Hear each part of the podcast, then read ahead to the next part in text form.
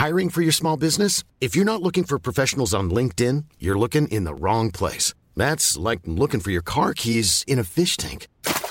LinkedIn helps you hire professionals you can't find anywhere else, even those who aren't actively searching for a new job but might be open to the perfect role. In a given month, over 70% of LinkedIn users don't even visit other leading job sites. So start looking in the right place. With LinkedIn, you can hire professionals like a professional. Post your free job on linkedin.com slash people today.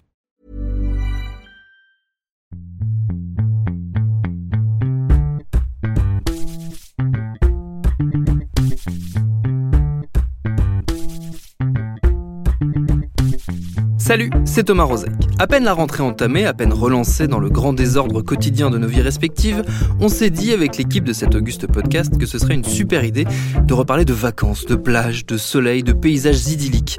Mais comme on a une fâcheuse tendance à vouloir chercher à tout prix la petite bête, cet épisode rayonnant, détendu, les pieds dans l'eau, a muté, bien malgré nous, en quelque chose de moins fun mais de bien plus intéressant.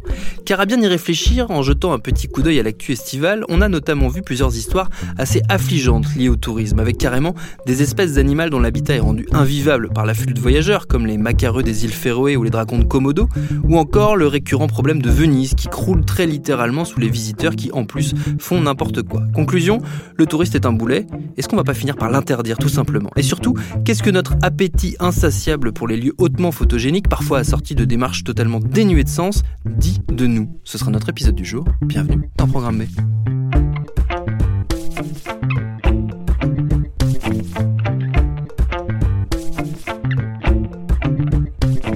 Cette réflexion a également été alimentée par le cas particulier de l'Indonésie, qui vit pleinement le défi que représente le tourisme de masse, avec une augmentation impressionnante du volume de visiteurs, 12,5% de voyageurs en plus en un an seulement, avec de vraies dérives et des scandales. Récemment, par exemple, un couple de Tchèques s'est retrouvé en pleine polémique là-bas, après s'être filmé en train de se laver les fesses avec l'eau sacrée d'un temple à Bali. Cette histoire anecdotique mais symbolique, elle a servi de point de départ à un long article de Libération sur le tourisme en Indonésie, signé par mon camarade journaliste Gurvan Kristanajaya, qui est franco-indonésien et avec qui je suis allé discuter de tout ça.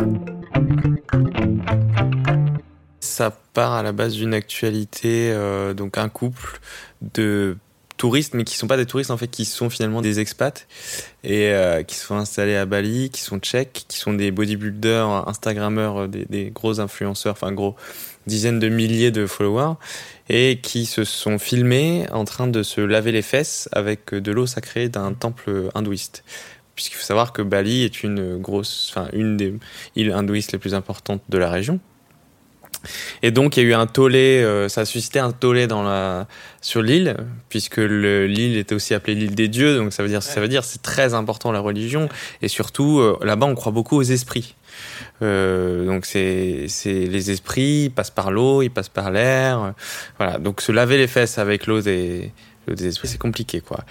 Euh, Là-dessus, il y a eu des appels à, à les traquer, euh, sur les réseaux sociaux, des, des, locaux qui en fait voient aussi un afflux de touristes qui font euh, tout et n'importe quoi sur leur île et qui se disent bon bah là ceux-là on va pas les louper, euh, on va les traquer. Et ça a poussé un peu le, le gouverneur qui jusque là c'était pas trop exprimé à dire les touristes qui font qui se comportent mal on les renverra chez eux parce que justement, Bali est confronté à un afflux euh, de touristes, on peut clairement le dire, parce que dans l'article, euh, tu notes notamment, le, je crois que c'est 12,5% d'augmentation euh, en un an selon les statistiques officielles indonésiennes, du nombre de touristes donc euh, sur, sur l'année entre 2018 et 2019. Euh, et c'est lié, c'est là qu'on en revient, ça boucle quasiment la boucle, puisqu'on parlait d'influenceurs euh, Instagrammeurs à l'instant, c'est lié en grande partie à, euh, on va dire, l'attrait numérique qu'a qu Bali, parce que c'est des lieux magnifiques qui sont extrêmement photographiés et donc partagé, viralisé sur les réseaux sociaux. Ouais, c'est un peu, euh, je sais pas si euh, si tu te souviens des Maldives euh, dans les années 90, c'est quand on passe quand on pense vacances, plage paradisiaque ou lune de miel, on pensait aux Maldives. Aujourd'hui, on pense à à Bali quoi. Hmm. Parce que Bali, il y a ce mélange de alors euh, terrasse, enfin culture de riz en terrasse, le mélange d'îles un peu paradisiaques avec des coraux, des poissons, tout ça, et des plages de surfeurs, voilà. Et en plus, c'est très photogénique. Donc du coup, euh, c'est devenu très viral euh, sur Instagram. Euh, je sais pas si tu as compté cet été. Moi, j'ai compté. Il y a sur, dans, dans mes followers qui sont pas énormes. Je sais pas, je dois en avoir 800. Il y en a 10 qui étaient à Bali cet été. Ça fait quand même un pourcentage important, sachant que personne n'est indonésien dans ceux que je cite là. Euh, et puis tous les ans, on voit de plus en plus de gens qui pratiquent euh, ce qui est très en vogue sur Instagram, euh, le backpacking. Mais un backpacking qui est assez paradoxal parce que c'est, on s'affiche avec un sac à dos, mais en même temps, les conditions de vie à Bali sont quand même plutôt, plutôt luxueuses, quoi. C'est des hôtels qui sont des, bon, il y a des auberges de jeunesse, mais la plupart c'est 3, 4, 5 étoiles, quoi. es sur au bord de la plage, tu, tu siffles des noix de coco, voilà. Donc c'est vrai que ces 12,5% entre 2007 et 2018 sont même essentiellement lié à Instagram. Il vise, donc ça fait 15,8 millions de, de, visiteurs en Indonésie, il vise les 17 millions. Il y a évidemment, euh, on s'en doute, derrière une, aussi une logique économique. Euh, c'est pas un pays qui croule nécessairement sous les, sous les ressources.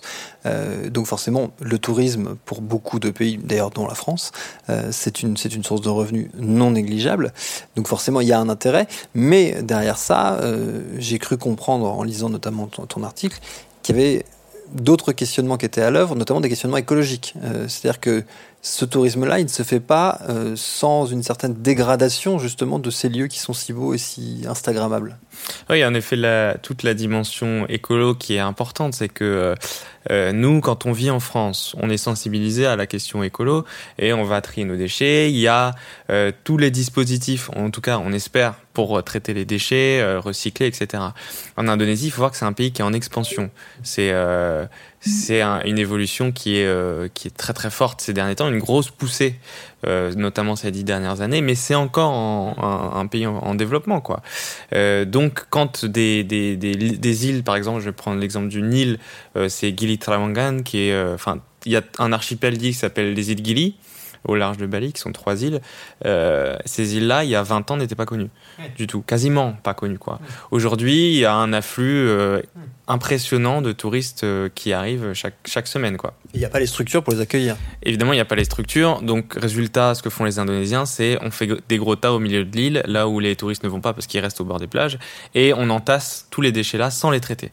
Donc, Évidemment, il y a d'autres problématiques, c'est que quand on va se baigner, euh, qu'on ramène des, des, des, en fait, c'est des bus, des bateaux bus quoi, euh, sur les barrières de corail et que euh, de corail et que on jette euh, les guides jettent de, de la bouffe pour les pour les poissons pour les faire remonter, ben à force ça détruit aussi euh, l'écosystème, etc. Donc effectivement tout cet afflux là, euh, il y a eu une vidéo d'ailleurs euh, qui est devenue, euh, qui a été beaucoup partagée sur les réseaux sociaux d'un plongeur mm. qui se filme avec une marée de, de sacs plastiques au large de Bali. Quoi. C'est. Il y a des mesures qui ont été qui ont été prises par le, le gouvernement indonésien, notamment par le gouverneur de Bali, je crois, pour justement essayer de contenir un peu et organiser justement la, la gestion de, des déchets qui nécessairement vont avec l'afflux de touristes. Ouais, il y a des mesures. C'est le, ils ont interdit le, donc le plastique à usage unique, euh, qui est une mesure assez forte et assez symbolique. Euh, le problème, c'est que euh, quand on dit on interdit le plastique à usage unique en France, euh, en général, on le respecte. En Indonésie, c'est plus compliqué. Euh, voilà, donc la, la, loi est en train d'être appliquée petit à petit. C'est quand même le signe d'une certaine fermeté de la part du gouvernement par rapport aux touristes euh, et par rapport à l'industrie de, enfin, à l'hôtellerie. Il y a des mesures, disons. Mmh. Il y, a, il y, a, des mesures, il y a aussi par contre en parallèle euh, une saturation euh, très claire des, des balinais. On, on, le disait au début avec euh, notamment ce, ce, cette histoire dont on, est, dont on est parti dans notre conversation sur ce couple de Tchèques donc qu'on évoquait au début, qui, qui, a été menacé d'être pourchassé par, par, les, par les balinais, par les locaux. il y a une vraie saturation des, des, balinais et du coup il y a des, des, propositions aussi qui émanent pour essayer de contenir un peu le tourisme, notamment carrément l'idée d'instaurer des quotas. Ouais, c'est une proposition. Euh, en fait, il faut voir aussi la succession des événements, c'est-à-dire que ce couple de Tchèques qui se lave les fesses avec de l'eau sacrée arrive après un, un, jeune qui saute sur des automobilistes complètement bourrés euh, et qui blesse quelqu'un qui, euh, du coup, un Indonésien qui est au travail, et après un, un autre touriste russe qui s'est retrouvé à l'aéroport avec un bébé orang-outan, enfin un petit orang-outan qui voulait ramener chez lui un animal de compagnie. Tout ça crée une certaine forme de de, de tension entre ouais de détestation. En indonésien, on a un mot pour dire ça. Ça, ça, se dit orang bule, ça veut dire homme blanc. Boulet et boulet, euh, ben en fait c'est un double sens pour nous, mais c'est quasiment ça quoi. C'est-à-dire que ce sont des boulets un peu pour les Indonésiens, c'est-à-dire qu'on se les traîne et à la fois ça dope notre économie et en même temps euh, c'est difficile de, de, de, vivre au quotidien avec. Donc euh, effectivement les, les, quotas pourraient être une mesure pour un, enfin, pour certains Indonésiens, ce serait une bonne idée euh, d'instaurer des quotas parce que, euh, effectivement, on choisit. Déjà, ça ferait monter les prix. Mm. Et en plus, on choisirait un peu euh, certains touristes plutôt que d'autres. Enfin, pas plutôt que d'autres, mais on choisirait certains touristes. Et euh, la place serait chère, donc on, aurait, on serait peut-être plus tenté de respecter euh, l'île. C'est l'idée derrière. Après, euh, je sais que sur certaines plages aux Philippines ou en Thaïlande qui sont confrontées au même problème, ils le font déjà. Après, de là à le généraliser à toute l'île, je pense que ça risque d'être compliqué pour le gouvernement et pour le gouverneur parce que c'est clairement se tirer une balle dans le pied.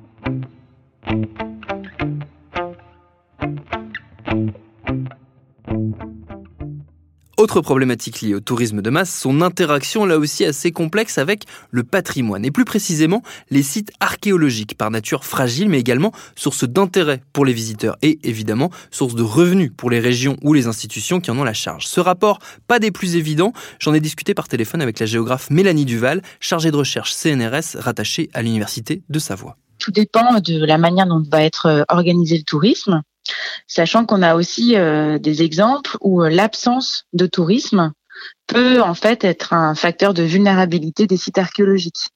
Euh, je vous prends l'exemple de, de gravures qui vont être dans les Alpes. Ouais. Donc des gravures qui datent du néolithique, donc on est à peu près à moins 3000 ans avant Jésus-Christ. Ces gravures, elles sont peu visibles euh, parce que aussi euh, vous avez des questions d'orientation du soleil. Donc suivant à quelle heure vous passez à la journée devant ces gravures, vous allez plus ou moins les voir. Et elles sont aussi euh, peu connues, excepté pour les archéologues qui où elles sont connues et reconnues, documentées. Et mais là, on n'a pas du tout de, de, mise en tourisme. Enfin, on a très peu de mise en tourisme autour de, de ces gravures. Il y a un parc archéologique, mais qui est assez peu fréquenté. Et donc l'absence de mise en tourisme entraîne une absence de connaissance ouais. de la part des locaux et aussi des, des visiteurs qui fréquentent les Alpes et euh, donc des pratiques parfois qui sont peu euh, appropriées, avec euh, par exemple de, de, la circulation sur ces roches.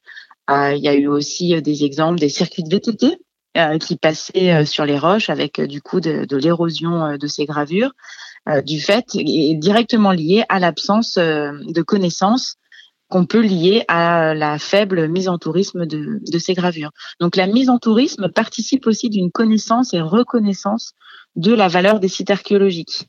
Après, c'est sûr qu'à l'inverse, euh, on peut avoir des sites archéologiques où il va y avoir une très forte fréquentation qui va entraîner euh, de l'endommagement de ces sites ouais. et où il y a des, des, aménagements propices qui doivent être euh, trouvés, pouvant aller jusqu'à la fermeture du site et la construction de répliques. L'un des exemples qui revient souvent quand on s'intéresse à cette question de, du rapport entre tourisme et, et archéologie, c'est évidemment l'exemple des, des, des, grottes et des peintures rupestres en France, euh, notamment l'exemple de Lascaux, évidemment.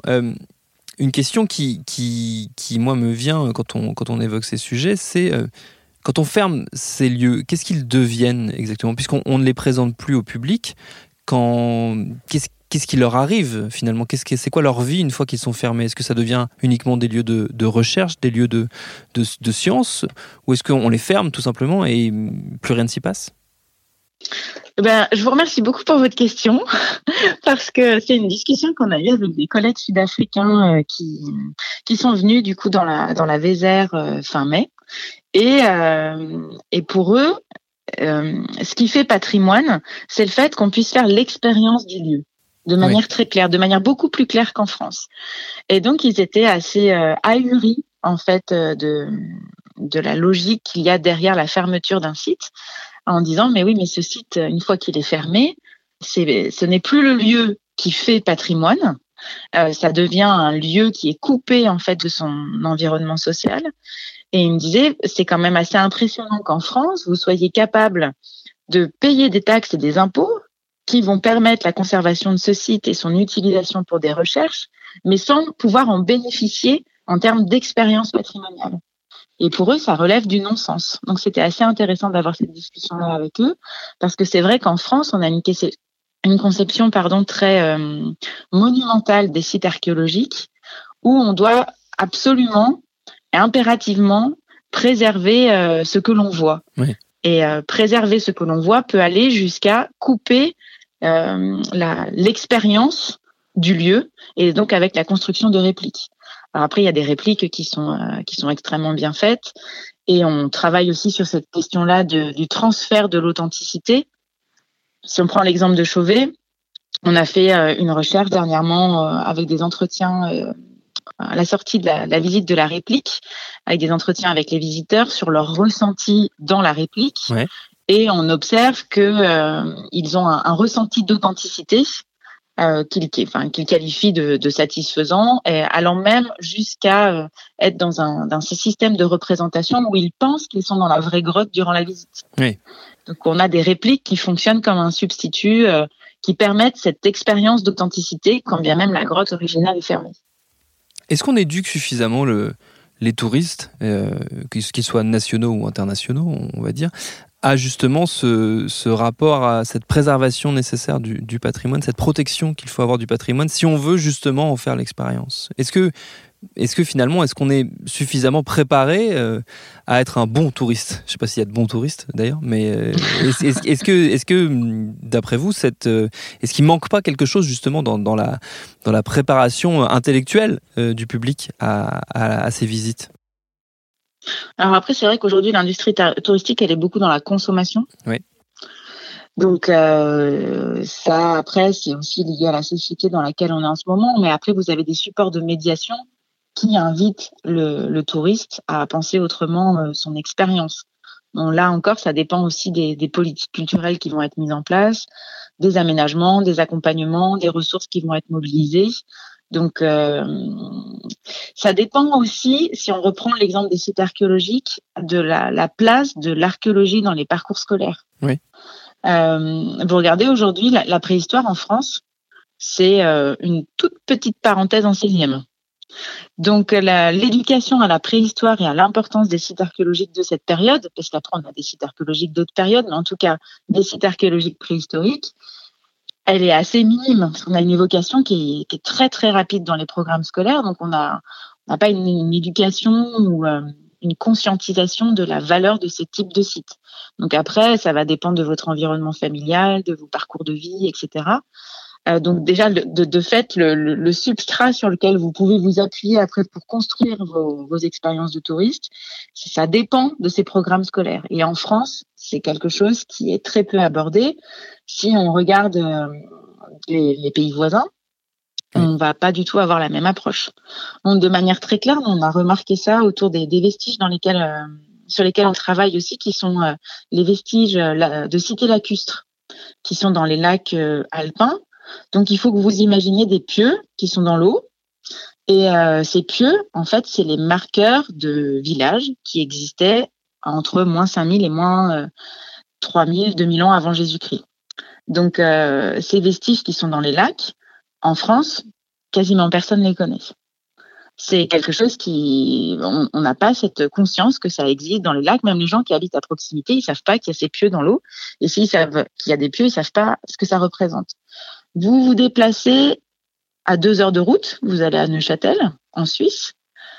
Ces mêmes vestiges qui sont dans les lacs, ils sont enseignés à l'école ils font partie de l'identité nationale aussi, parce que ces cités lacustres, elles ont été mobilisées lors de la construction de la Confédération helvétique comme étant un, patrimoine commun aux, quatre cantons de l'époque. Donc, il y a eu une utilisation de ces vestiges-là pour construire l'identité euh, helvétique euh, de manière assez importante. Et ces vestiges-là sont enseignés à l'école. Et la sortie scolaire de quasiment tous les cantons autour de Neuchâtel, la sortie scolaire du mois de juin, elle se fait sur la reconstruction euh, d'un de, ces villages. Donc de fait, à 200 à, deux heures euh, d'écart, donc à 200 à 200 kilomètres de distance, vous avez une conscience de l'importance de ces vestiges qui est complètement différente et qui est liée à l'histoire de ces sites et surtout à, l'histoire, euh, à la, place de ces sites dans l'histoire de la construction d'une nation ou d'une région. Donc il y a aussi ça qui joue en fait au niveau de l'éducation, du contexte dans lequel vous vous situez.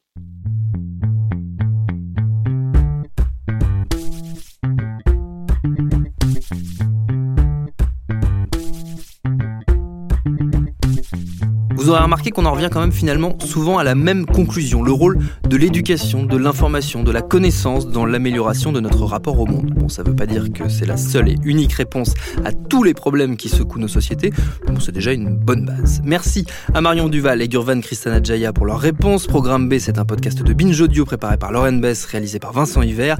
Abonnez-vous sur votre appli de podcast préféré pour ne manquer aucun de nos épisodes, Facebook et Twitter si vous voulez nous parler, et à demain pour un nouvel épisode.